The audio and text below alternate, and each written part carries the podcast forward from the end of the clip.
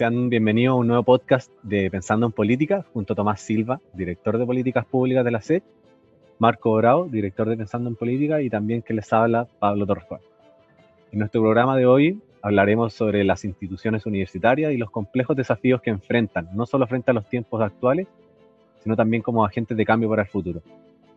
Para esto tenemos el agrado de contar con Harald Beyer, rector de la Universidad Adolfo Ibáñez. Bienvenido, rector. Muchas gracias por estar con nosotros y aceptar esta, esta invitación. No, muchas gracias a ustedes por invitarme. Me gustaría partir un poquito eh, conversando sobre cuál es el rol de la, de la, universidad en un sentido amplio en el, en el siglo XXI.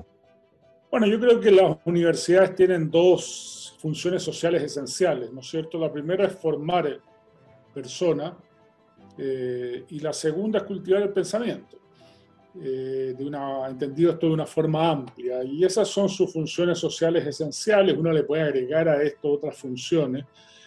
Por supuesto, tienen que contribuir a la sociedad y de alguna forma transferir ese cultivo del pensamiento, esa formación, ¿no es cierto?, a la sociedad en la que están insertas. Pero yo me atrevería a decir que estas dos son las funciones esenciales y donde las universidades chilenas creo que en ambas dimensiones tienen vacíos importantes. Rector, me gustaría hablar sobre eh, un poco sobre la humanidad, debido a que estuvimos con Francisco Covarrubia, el decano de la Universidad de Fibaña, hablando un poco sobre este tema. Eh, también estuvo hace poco Roosevelt Montaz en Chile y habla del caso en Estados Unidos y de su preponderancia como en, la, humanidad. Entonces queríamos ver cómo eh, las humanidades pueden servir como una herramienta para, para esta universidad en este nuevo siglo y lo que viene, digamos. Claro, antes tal vez una pequeña, una pequeña digresión. Cuando uno piensa en los mejores profesionales chilenos y uno ve sus resultados en estos estudios de competencias de adultos para el siglo XXI, uno observa que esas competencias son inferiores a las de un obrero francés, por ejemplo, o un obrero alemán, personas que ni siquiera han completado su educación secundaria y eso sugiere que la formación de pregrado en Chile es una formación muy deficiente. Y yo me atrevería a decir que es deficiente por una razón muy particular, de que en Chile la formación es extraordinariamente especializada. Si ustedes miran la experiencia comparada, hay muy pocos países desarrollados donde la formación sea tan especializada, en parte porque uno no estudia una profesión, en muchas de las, o sea, desde luego en Estados Unidos uno no estudia una profesión, en Europa tampoco, el título profesional se adquiere después de haber egresado a la universidad, combinando la experiencia profesional con la formación que uno tuvo. Y por lo tanto, los estudiantes tienen mucho más libertad para explorar. En cambio, desde el principio, en Chile entran a una formación extraordinariamente rígida, muy profesionalizante, que les impide desarrollar estas habilidades que son tan demandadas en el siglo XXI, como el trabajo en equipo, como el pensamiento crítico, como la reflexión creativa, eh, como la posibilidad de resolver problemas complejos colaborando con otros, eh, porque están muy, por así decirlo, formateados en una disciplina en particular, más allá de que las universidades tratan, ¿no es cierto?, de ampliarles la mirada a través de electivos y cosas de esa naturaleza, la formación al final sigue siendo tremendamente profesionalizante. En ese sentido, las artes liberales, más que las humanidades en particular, las artes liberales donde las humanidades juegan un papel muy importante, pueden ser una gran ayuda para tener esos profesionales que tengan las habilidades que requiere el siglo XXI. ¿Y por qué? Porque ese es un aprendizaje que tiene mucho de, de liberación, donde uno se hace las grandes preguntas de la humanidad tanto eh, en materias filosóficas, éticas, literarias y científicas, y permiten, por lo tanto, adquirir un poquito esa plasticidad que requiere la persona que va a trabajar y que se va a enfrentar a los desafíos complejos que tiene el siglo XXI. Bajo su criterio, ¿por qué se ha dado esto, este fenómeno en, Chile en particular, que se ha tecnificado tanto las universidades? Bueno, eh, mi hipótesis, pero, pero no, yo no, no me atrevería a decir de que esto está confirmado, digamos, es que las eh, universidades funcionan en silos. Y eso significa que, que, las facultades tienen mucha autonomía para definir los currículums y al interior de las facultades los distintos departamentos eh, tienen también mucha, mucha libertad para eso. Y los académicos presionan por enseñar de alguna forma lo que ellos saben y en los que ellos hacen investigación, que por razones obvias tiende a ser muy especializado. Entonces no hay una mirada comprensiva de lo que debiera ser la formación de pregrado, creo yo. Entonces uno observa programas eh, que en general están construidos sobre la base de los conocimientos de los profesores y no sobre la base de lo que es más importante para los estudiantes.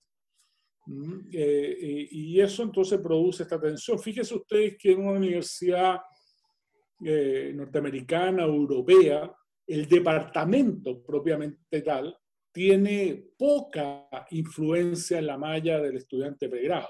Es más bien la universidad la que define un poco, evitando este conflicto de intereses, qué es lo que hay que enseñar en cada uno de los programas, por supuesto en conversación con la facultad y los departamentos. Eso hace que sea extraordinariamente distinto el, proceso formativo. Rector, usted mencionó eh, el tema de, lo académico y sus propias investigaciones. En estos momentos, eh, bueno, Carlos Peña de hecho cita en su libro ¿Por qué importa la filosofía? que, hay como una excesiva eh, preocupación por los, por los papers y por publicar en revistas, ranking y esas cosas. También se va a publicar un, documental de, de, este tema. Queríamos saber cuál es su opinión sobre sobre, llamar algo así como el fetichismo de los papers? A ver, yo, yo creo lo que tiende a pasar es que las universidades eh, están presionadas por los rankings y por indicadores cuantitativos, y los papers son una forma fácil de medir la productividad de los académicos, y por lo tanto uno tiende a privilegiar ese tipo de instrumentos. Dicho esto, yo creo que es una exageración hablar del fetichismo de los papers. Finalmente, la, la, idea es que los académicos contribuyan intelectualmente y la contribución intelectual tiene que ser evaluada por los pares, tiene que generar nuevo conocimiento, nueva aplicación de ese conocimiento, y en esto los papers son extraordinariamente importantes. A mí me llama la atención esta idea, por ejemplo, que los papers se publican y no se lee. Y, la verdad es que, es que ese argumento eh, eh, es un argumento un poquito equívoco. Piensen ustedes, no sé, por el, problema del costo social, que, es un paper que le dio el premio Nobel a Ronald Coase, que escribió muy pocos papers en su vida. Pero ese paper, cuando se publicó en el 60, generó como mucho ruido y la gente no lo leyó mucho al principio. Y después ha tenido una influencia gigantesca en la disciplina económica, digamos. Entonces, esta idea de que el paper no se lee es un poquito mentirosa. Por lo tanto, yo creo que lo que las universidades tenemos que hacer es no renunciar a esto, pero sí ampliar lo que entendemos por contribución intelectual. Concentrarlo solamente en la publicación de papers eh, en las revistas científicas tal vez un error, pero eso no creo que, haya que abandonarlo, digamos. ¿ah? Por eso que a mí de repente la discusión me parece un poquito extrema en los dos lados ah, como concentrarse solamente en los papers o decir, no, esto no vale nada. Yo creo que hay un buen punto medio, eh, que es lo que las universidades tenemos que perseguir. Nosotros, la Adolfo Ibañez, estamos tratando de, redefinir todos nuestros reglamentos de investigación y entender esto como una buena, eh, eh, una, una, construcción intelectual un poquito más amplia. Yo el, el, ejemplo que a mí me gusta poner es Michael Porter, digamos. O sea, Michael Porter eh, no escribió muchos papers eh, en revistas científicas, digamos, y probablemente con los criterios de hoy día, eh, él no sería un profesor titular de, muchas de las universidades de prestigio. Pero su libro produjo un impacto tan grande que en el fondo ahí hay una contribución intelectual que trasciende los papers y que lo hace merecedor de ser profesor titular de una universidad de prestigio. ¿Se fijan? O sea, aquí hay que buscar un buen equilibrio. Puede ser que, quizás detrás de esa, misma crítica exista también una crítica como del distanciamiento quizás que puede haber tenido la universidad en este último tiempo con, con la sociedad civil, como con los problemas que, están, que están ocurriendo. Quizás quizá está un poquito relacionado con, esa, con ese tipo de crítica, ¿no? Claro, pero eso también depende mucho del país, porque es cierto que las universidades se han retirado del debate más contingente, por así decirlo, y del, y de la discusión, no del todo, pero claro, presionados un poquito por eh, ser evaluados por sus pares, por tener relevancia internacional, se han ido alejando, pero ese espacio en general en distintos lugares del mundo lo han llenado lo que llamamos los think tanks, ¿no es cierto? Los centros de pensamiento, eh, eh, y que de alguna manera se conectan con la sociedad civil y con las universidades y con el debate público para producir investigación más aplicada, para contribuir al debate de políticas públicas, no están aislados del, y son como mediadores. El problema es que eso en Chile particularmente no ha funcionado porque los centros de pensamiento son muy pocos, eh, no hay una densidad rica en materia de centros de pensamiento, entonces las universidades debieran llenar un poquito ese vacío y, eso eh, tal vez no lo han cumplido con la agilidad de vida y tenemos ahí los rectores y las universidades en general una responsabilidad de involucrarnos más en el debate eh, público, dado esa ausencia de think tanks que es tan habitual en, otros países. Hay, otro, hay otro tema que me parece bien importante que podamos mencionar. Según, según datos de la OCDE, en, 2019 más del 50% de los empleos en Chile eh, están en riesgo, producto de la, de la automatización no, en un plazo no, no, tan, no tan grande. Y, y, la pandemia ha ido acelerando un poquito este, este proceso. Entonces, ¿cómo, cómo creen que debe la universidad abordar este desafío de la, de la, automatización, no solo también en, o sea, principalmente en temas de, educación? ¿Cómo, ¿Cómo, puede ser el, cómo abordar este desafío? A ver, e, e, esa historia eh, tiene un elemento de verdad, pero esconde otro elemento. Digamos. ¿ah? Si uno mira la historia de la humanidad, sobre todo los últimos 200 años, ha sido una historia de progreso tecnológico donde estos argumentos siempre han estado un poquito a la, eh, eh, en el del debate, pero hoy día los niveles de empleo, más allá de la pandemia actual, son mucho más altos de lo que eran hace 50 años, hace 100 años, 200 años. O sea, las sociedades a medida que van destruyendo empleo, van creando también. ¿Mm? Eh, y hoy día eso es lo que está, creo que es lo que va a ocurrir. Se van a destruir ese 50% de empleo, como ustedes dicen, pero se van a crear otros. Y la pregunta interesante es cuáles otros se van a crear y qué habilidades van a requerir esos empleos. Y yo creo que ahí es donde están mal las universidades chilenas, porque las habilidades que se van a requerir van a ser de esas, esas, habilidades que yo mencionaba hace un rato, digamos, que la formación eh, que tiene eh, Chile no es la más apropiada para lidiar con esos nuevos empleos. Y entonces como país nos podemos quedar un poquito atrapados. Y si uno mira un poco los últimos cinco años en Chile, los datos, hay una cosa que es bien interesante, los datos promedio de los egresados de las universidades indican que se está creando menos empleo para ellos, hay menos oportunidades de empleo, y también sus salarios están, los salarios de entrada están empezando a caer. Eso en parte tiene que ver con el lento crecimiento de la economía de los últimos años, pero también tiene que ver, creo yo, con esa falta de buena preparación eh, para, para, los desafíos que tiene este siglo XXI. Y, por eso yo creo que si las universidades chilenas no innovan rápidamente eh, eh, en, los próximos años, indudablemente que se van a, quedar, se van a ir quedando atrás y esos puestos los, se van a llenar en otros lugares del mundo. Déjenme darles un solo ejemplo. Eh, hoy día ciencia de datos, ¿qué significa esto? ¿Cómo se maneja? ¿Cómo hoy día en, en, otras universidades esto se enseña transversalmente? Aquí ni siquiera se enseña bien en ingeniería todavía, como promedio en el país. ¿Mm? Eh, qué significa, cómo se manejan, cómo se manejan, qué significan estos algoritmos, cómo se puede, cómo interactuamos con los datos. Piensen ustedes que el mundo está creando datos a una velocidad impresionante. ¿Y cómo interactuamos como seres humanos con esos datos? Es una pregunta eh, eh, tremendamente valiosa que tiene dimensiones éticas, que tiene dimensiones sociales, que tiene dimensiones eh, no solamente tecnológicas, digamos, sino que para todos los aspectos de la vida. Y curiosamente, los programas de formación en Chile son bastante, por así decirlo, insensibles a estas nuevas realidades. Hay otro tema también que, no, quiero dejar de tocar, que para mí tiene mucha relación y un tema que personalmente me llama mucho la atención. De hecho, hace, durante esta semana había una noticia que la Universidad de California anunció que va a dejar todas las inversiones que estén relacionadas con los combustibles fósiles, eh, apuntando al, cambio climático y ya crisis climática. entonces, desde su perspectiva, este debe ser un ejemplo que deberían seguir la universidad en Chile y en el mundo y quizás también otro tipo de institución.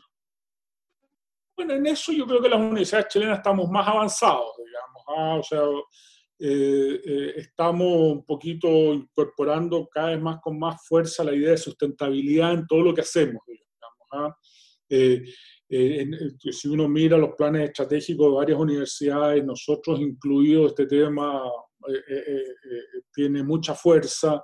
La formación de los programas de pregrado está incorporando esta materia con más fuerza cada vez y, se están desarrollando tanto iniciativas de formación como de, eh, de investigación, pero al mismo tiempo de gestión también de las instituciones para avanzar en este campo. Por supuesto, todavía no se ven los impactos de esto porque esto es un fenómeno relativamente nuevo, pero yo me atrevería a decir que en esto estamos más avanzados. Por supuesto, todavía nos faltan, eh, no sé, pues en, materia de transporte, las universidades consumimos mucho transporte porque los estudiantes se mueven, eh, y, hay que transportarlo de alguna manera, ¿no es cierto? En ese ámbito todavía estamos más atrasados, pero eso también va a venir como parte de esta estrategia pronto. En ese sentido, quería preguntarle cuál era la gran falencia, el gran desafío y cuál es el rol de las universidades chilenas en el escenario de la crisis social que tuvimos desde octubre, que se viene arrastrando. Eh, y cuáles también son los desafíos que tienen estas instituciones con la pandemia que hemos estado viviendo y que nos ha pegado de golpe. Claro, yo, yo me atrevería a decir de que en el, respecto a la crisis social, las universidades se han alejado un poco de la comprensión de todos los fenómenos culturales, sociales que significa la modernización económica. Eh, ¿no es cierto? Eh, Chile en particular, pero esto no es solamente Chile, eh, ha tenido un proceso de cambio cultural y social extraordinariamente relevante. Y, eso significa nuevos ciudadanos, ciudadanos que son bastante más críticos, bastante más escépticos de, de, por así decirlo, las medidas que toman tradicionalmente los gobiernos, de la forma en que funciona la democracia, y requieren nuevas respuestas. Y en esa reflexión respecto a las nuevas eh, respuestas, yo creo que las universidades han estado un poquito retiradas del debate. Y, eso, por supuesto, siempre hay excepciones, pero eso obliga a una reflexión, porque aquí las respuestas no son evidentes. Mm, eh, más allá de cuáles sabemos cuáles son los grandes temas que ilustran, por así decirlo, esta discusión, pero, pero cuáles son las soluciones de largo plazo, cómo hacemos democracia un poquito más participativa sin olvidar la representación, cómo abordamos eh, las nuevas desigualdades que están emergiendo a propósito de estos cambios tecnológicos y, y, vertiginosos que estamos viviendo. Las desigualdades antiguas sabemos mejor cómo abordarlas, pero las nuevas desigualdades también son difíciles de abordar y eso requiere una reflexión más profunda de la que hemos tenido hasta ahora y una mayor permanencia, porque las universidades lo que hacen es entrar muchas veces en, algunas áreas, ¿no es cierto? Pero después se retiran y pasan mucho tiempo eh, retirados del debate público, tienen que estar un poquito más inmersas en eso. Respecto a la pandemia, curiosamente, eh, las universidades han sido bastante más activas ¿ah? y han estado como, tal vez porque están más relacionados con la ciencia, ¿no es cierto?, y han estado contribuyendo de distintas maneras. Eh, hemos visto distintos estudios, distintos apoyos a los sistemas de salud, eh, al, los al manejo de los datos eh, que se requieren para hacer estas simulaciones, ¿no es cierto?, etcétera, etcétera. Como es un fenómeno más complejo y que es más cercano, por así decirlo, lo que es la vida diaria de las universidades, creo que las universidades han prestado una mayor colaboración en la discusión y en la forma de avanzar esto de lo que, de lo que generó la crisis social, me atrevería a decir yo. Y en ese sentido usted habla de, desigualdad tecnológica. Quería preguntarle por qué hay muchos sectores en Santiago, muchas familias en Santiago que no tienen acceso a Internet. Y por todo este tema de, de la pandemia, no han podido tener clase o no han podido hacer su trabajo, llegar a clase o mandar incluso sus tareas. Y en ese sentido, ¿qué rol debiese jugar un poco el, el gobierno y el Estado para poder garantizar que estas personas tengan acceso y derecho a la, a la educación en, en, este contexto de pandemia, digo? Bueno, yo, yo, a ver, primero, en el caso de las universidades, las universidades han sido bastante ágiles en atender a la población, a su población estudiantil y apoyarla con tecnología, y, y eso se ha logrado bastante bien, creo yo. Pero tú tienes razón de que en el sistema escolar esto no ha estado muy lejos de materializarse. Pero también hay que pensar, y esto, este no es un problema tecnológico, o sea, eh, en el sentido de que a los niños pequeños, mantenerlos conectados a las pantallas y actuando adecuadamente, es un desafío imposible, a menos que esto sea en presencia eh, en las salas de clase. Entonces, eh, es mucho más fácil con la educación media, por así decirlo. A mí me ha llamado la atención que la estrategia no ha estado concentrada, por lo menos en ese grupo, debería haberse concentrado con más fuerza, haber apoyado los hogares, ¿no es cierto?, con tecnología, porque ahí es más fácil.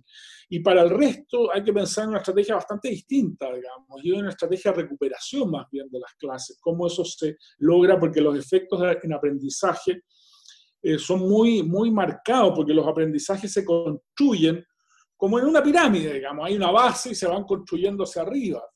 Nosotros, por ejemplo, sabemos, para poner un ejemplo, en las pruebas internacionales, es evidente que los chilenos, los, los jóvenes, los niños chilenos no saben mucho fracciones. Ah, y entonces uno empieza a, a, indagar por qué las fracciones son tan difíciles de entender y se da cuenta que los profesores no saben mucho fracciones. Y esto tiene un efecto permanente después sobre los aprendizajes futuros de, esos estudiantes eh, y, explica por qué nos va tan mal tal vez en matemática, digamos, en todos los niveles educativos. Ahora, esto se va a multiplicar, porque como los niños no van a tener la experiencia, van a tener muchos vacíos y los aprendizajes futuros van a ser en distintas disciplinas. Entonces, aquí lo que se requiere es un plan, una suerte de plan muy bien pensado, muy bien articulado, donde deberían estar trabajando toda la comunidad respecto a cómo llenar los vacíos que se van a producir los niños vulnerables, sino que si no las brechas van a aumentar y el peso del capital cultural, por más allá de la tecnología, va a ser mucho más fuerte de lo que es tradicionalmente. Y eso yo he visto poca agilidad de, de, de, de de las comunidades para enfrentar ese desafío, ya no ahora, sino que hacia adelante. ¿Mm? Quiero llevarlo al, mundo del, del emprendimiento, que, que, es a lo que nos dedicamos aquí en, en la SECH. En nuestro programa anterior hablamos con Álvaro Fischer y conversamos sobre un círculo virtuoso de una sociedad del conocimiento que va desde la ciencia hacia el emprendimiento cómo conectamos el conocimiento generando desde las universidades y cómo lo podemos transmitir también hacia el emprendimiento. Claro, el, ahí ese es una de las grandes falencias del mundo universitario, porque en Chile, si uno mira, se invierte poco en ciencia y tecnología, pero de lo que se invierte, la, la mayor parte es ciencia básica. Cuando uno va afuera, y ve las experiencias, se invierte más, pero además está invertido el, el, el, gasto. O sea, en Chile aproximadamente de lo poco que se invierte, alrededor del 70%, 75% se invierte en ciencia básica. ¿Mm? Cuando tú vas a, a, a, los países promedio de la OECD, tú tienes que la inversión es del orden de cinco veces más como porcentaje del PIB de lo que es en Chile, pero al mismo tiempo de ese porcentaje, alrededor del 60% se invierte en ciencia aplicada y solo un 40% en ciencia básica. Entonces nosotros invertimos poco, pero además, eh, eh, por así decirlo, eh, invertimos mucho más proporcionalmente en ciencia básica de lo que deberíamos. Y eso indudablemente que afecta entonces la capacidad de innovación de las economías. Mm, afecta la capacidad de las universidades de hacer transferencia tecnológica.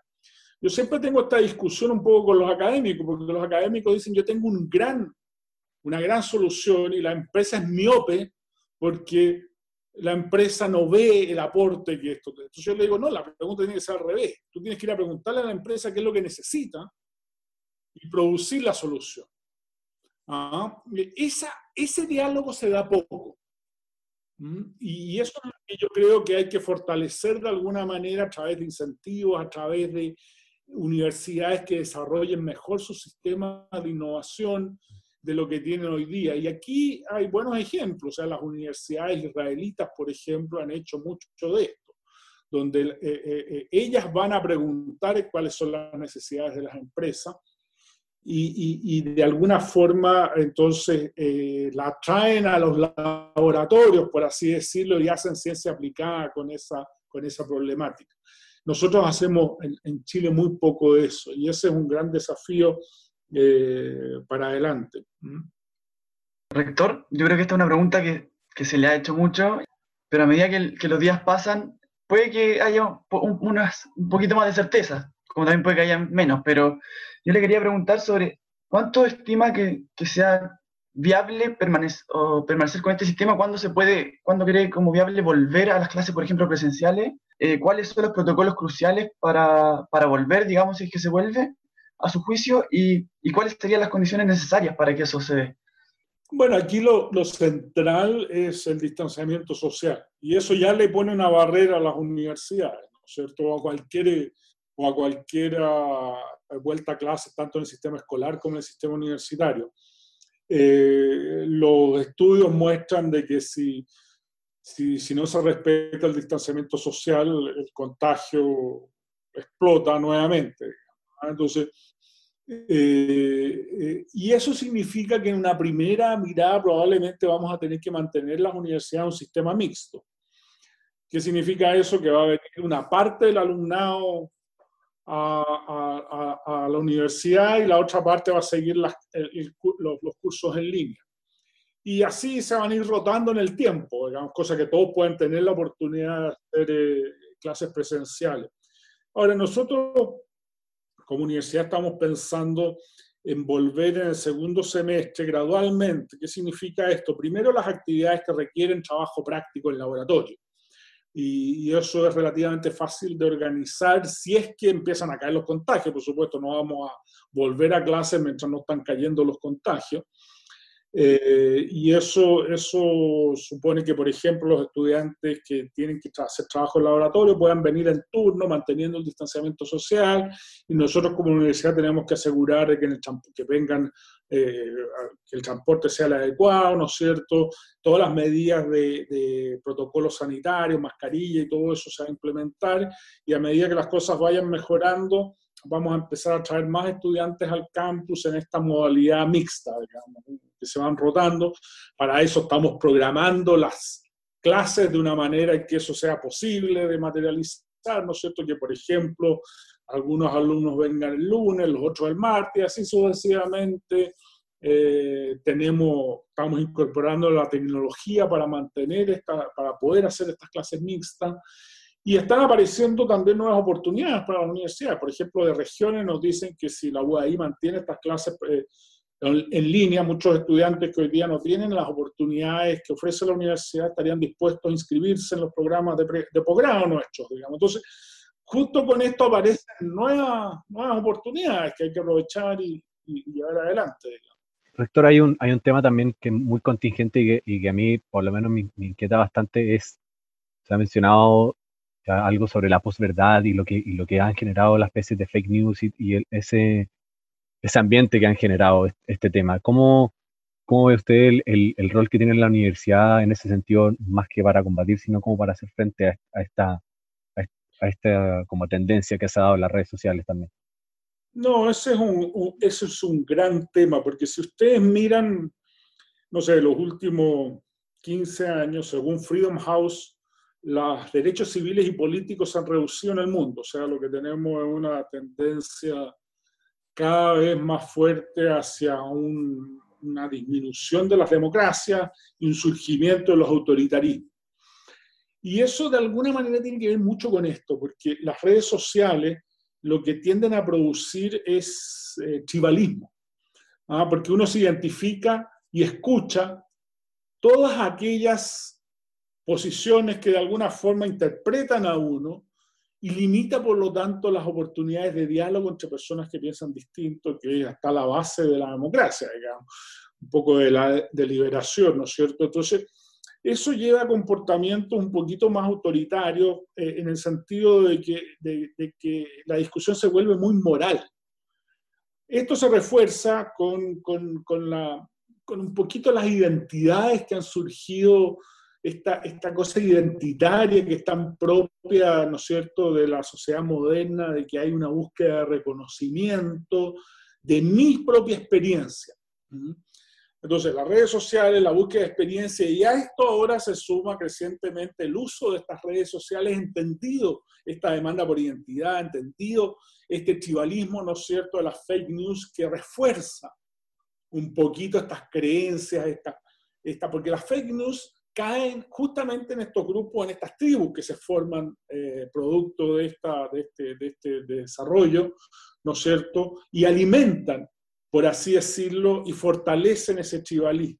Y por lo tanto, eh, el diálogo se rompe, eh, la sensación de que mis pensamientos son moralmente superiores a los demás aumenta, ¿no es cierto? Y eso crea un clima que es poco democrático. Entonces, ¿cuál es el papel de las universidades? Las universidades son, como yo decía, centros de cultivo de pensamiento, y el cultivo de pensamiento se produce a través del diálogo, del discernimiento, de, un debate razonado, y eso que siempre ha estado a la base de la universidad, nosotros no nos damos cuenta de la importancia que tiene. Tenemos que seguir insistiendo en eso, tenemos que las posiciones se respeten, que haya un, diálogo donde se entienda la posición del otro, donde el argumento que se extrae del otro es siempre el mejor, no el peor, como entiende hacer el debate, porque todos nos equivocamos cuando debatimos, pero tenemos que tratar de sacar lo mejor del planteamiento del otro, porque ese es el verdadero espíritu crítico, digamos, ¿ah? la verdadera eh, deliberación que uno quiere y, las universidades tenemos que seguir insistiendo en eso y hacerlo más y, convertir nuestros, nuestras aulas y nuestras actividades, eh, y en eso ayuda la tecnología, en una cosa más abierta, donde todos puedan participar, donde todos puedan, con estas reglas que digo yo, del respeto por el otro, de la tolerancia, de extraer los mejores argumentos del otro y no los peores.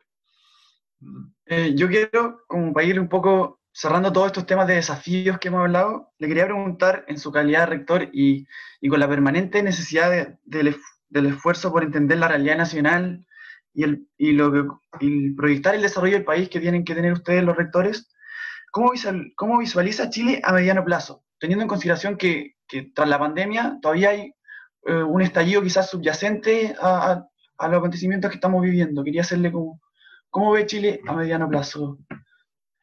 Yo, soy un poquito pesimista, digamos, ¿ah? para ser franco, pesimista porque creo que la calidad del debate en Chile ha caído mucho. Ahora, eso puede cambiar, eh, pero, pero, pero creo que, se ha producido una polarización muy fuerte, eh, se ha producido eh, falta de ideas para enfrentar muchos de estos desafíos. Y eso no veo, yo creo que eso se puede cambiar, las universidades podemos contribuir mucho a que eso cambie, pero en el corto plazo no veo, no veo esos cambios. Entonces eh, se traduce en una situación bien compleja porque curiosamente la élite, por así decirlo, la que todos somos parte, usted y yo y, los políticos y los que participan en el debate, el debate está extraordinariamente polarizado, pero la población no lo está. Y esa es la paradoja a la población quiere un debate mejor, quiere que las personas eh, se entiendan, que organicen el país de una manera un poco distinta, que avancen eh, gradualmente, pero sin pausa. Pero para eso se requiere un clima de diálogo mucho más, mucho más, no sé, respetuoso y menos polarizado de lo que tenemos. Y en ese sentido, en el corto plazo, soy, pesimista, pero, pero, pero supongo que en la medida que las universidades nos involucremos más, más personas jóvenes se involucren en este debate, hagan cosas como las que ustedes están haciendo, ese escenario puede ir cambiando. Claro, todo eso pensando también en el proceso constituyente que viene, el diálogo pareciera ser un, una virtud a, a que hay que relucir, digamos, en el futuro. Claro, es una oportunidad, O sea, el, proceso constituyente es una oportunidad para recuperar esta capacidad de diálogo que el país ha tenido en, en distintos pasajes de su historia, pero que cada cierto tiempo tiende a perderlo, digamos, ¿ah? y tiende a perderlo en parte porque esta élite se polariza fácilmente. Sin duda, para mí el rol de la universidad va, va, a jugar un rol súper importante, no solamente en el futuro a nivel, a nivel país, sino también, sino también a nivel mundial. Rector, le damos las gracias por haber estado con nosotros. Vamos a ir cerrando el programa. Eh, le damos las gracias por haber, por haber podido conversar los desafíos y los temas que me parecen que son súper importantes y que no deben quedar solamente hasta acá, sino que, ojalá que podamos seguir conversando y quizás tenerlo en otro podcast más adelante. Em, pero nuevamente, muchas gracias. No, muchas gracias a usted. Eh, muchas gracias por invitarme y mucho éxito en todas en sus actividades. Perfecto, muchísimas gracias. Bueno, y así nos despedimos y los esperamos a todos en un próximo podcast de Pensando en Política.